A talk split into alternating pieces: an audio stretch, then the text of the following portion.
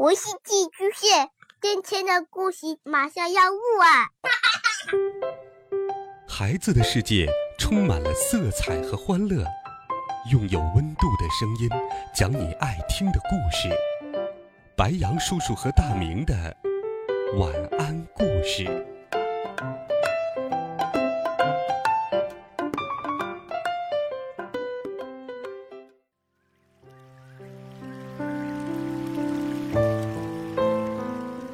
小朋友们、同学们，大家好，欢迎收听白杨叔叔讲故事。今天，白杨叔叔继续给你准备了好听的童话故事，一起来听《鼹鼠的月亮河》第十九集。咕哩咕变出了一片蓝色树叶。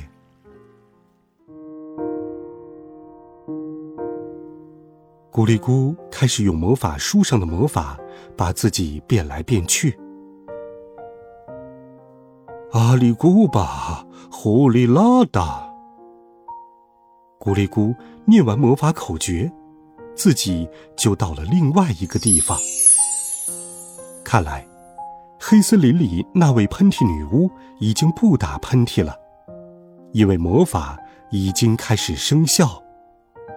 不过。咕哩咕高兴的太早了，他马上就觉得自己很冷。他的面前满眼都是白色的冰雪，一只黑色的小企鹅正在冰面上滑冰。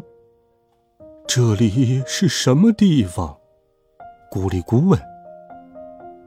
南极，世界上最冷的地方。小企鹅回答。哦，你见过一只乌鸦吗？咕哩咕继续问：“我的亲戚白鹅先生给我寄来明信片，介绍和我一样黑的乌鸦。我很奇怪，我的朋友要不就是黑色的，要不就是白色的。”小企鹅说话唠唠叨叨，因为在南极是很少可以找到朋友一起说话的。咕哩咕已经冷得受不了了。他赶紧再念魔法口诀，好把自己赶快变走。这次，咕哩咕已经不知道自己念的是什么了。等他睁开眼睛的时候，发现自己到了一片沙漠里，满眼是黄色的沙。一只老骆驼正从很远的地方走过来。老骆驼独自在沙漠里走了很多天了。哦，这里没有树，也没有草，更不用说有乌鸦了。咕哩咕只好把自己再变走。这次，咕哩咕变得很认真。他想：我不能把自己也变成乌鸦，否则见了米家变的乌鸦，大家也只会认为对方是一只乌鸦。谁也不会认出谁的。最后，他把自己变到了一个地方。这里的土地带着一些黄颜色，有一些紧贴着地面的草，有的是绿色的，有的是深褐色的。没有树林，只有一棵一棵分散的树木。像孤独的稻草人一样站在空旷的原野上，米家一定就在这里了。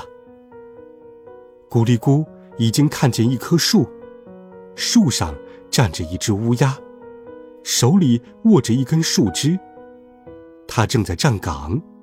它就是乌鸦黑炭。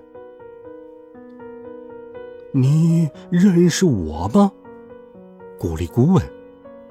他想：如果这只乌鸦说认识，那么就一定是米家变的乌鸦了。这只乌鸦摇了摇头，说道：“我怎么会认识你呢？你是从哪里来的？”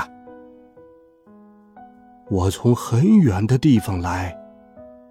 咕哩咕说：“那只乌鸦发出很响的叫声。”接着马上就飞走了。很快，天边飞来了许多的乌鸦，它们都带着树枝，这是他们的武器。对于不是乌鸦的陌生人，他们是不会客气的。你是谁？来做什么？黑炭问。我是魔法师咕哩咕，我想找米迦。咕哩咕回答说：“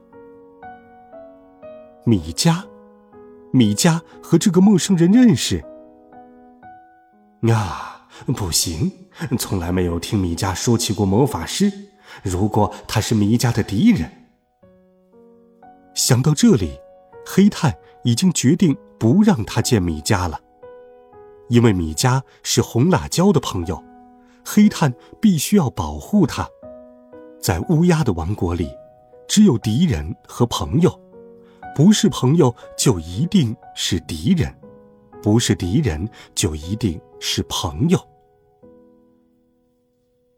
没有听说过有叫做米迦的乌鸦，乌鸦是没有这样的名字的。黑炭说：“哦。”是吗？咕哩咕很失望。唉，米迦，你到底在哪里呀？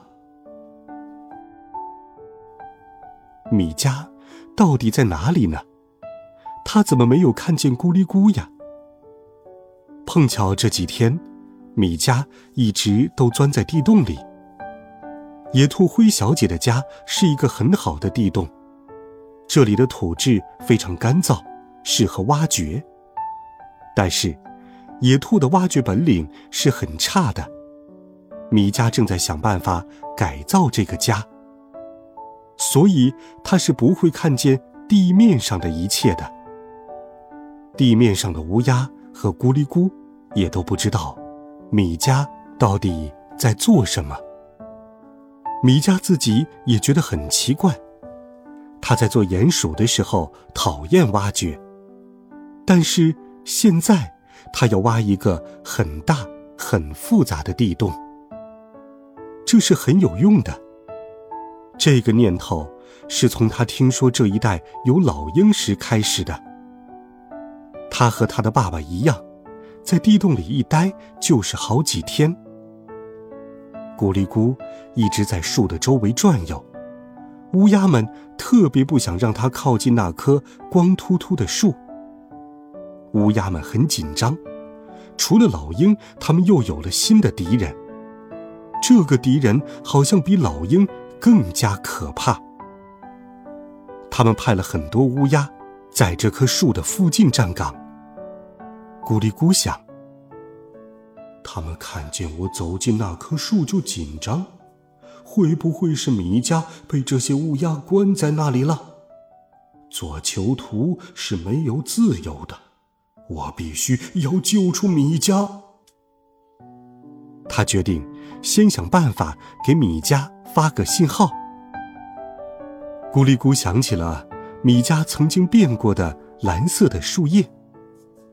对，米迦如果看见蓝色的树叶，就会明白一切的。咕哩咕，于是用纸片变了一片蓝色的树叶。这片蓝色的树叶从乌鸦红辣椒的眼前飘过。啊，我从来没有看见过这样美丽的树叶。红辣椒把蓝色的树叶捡起来，挂在自己家的树枝上。当米迦从地洞里出来的时候，他一眼就看见了这片蓝色的树叶。啊，这片树叶是用魔法变出来的，而会这个魔法的，除了他自己，就只有咕哩咕了。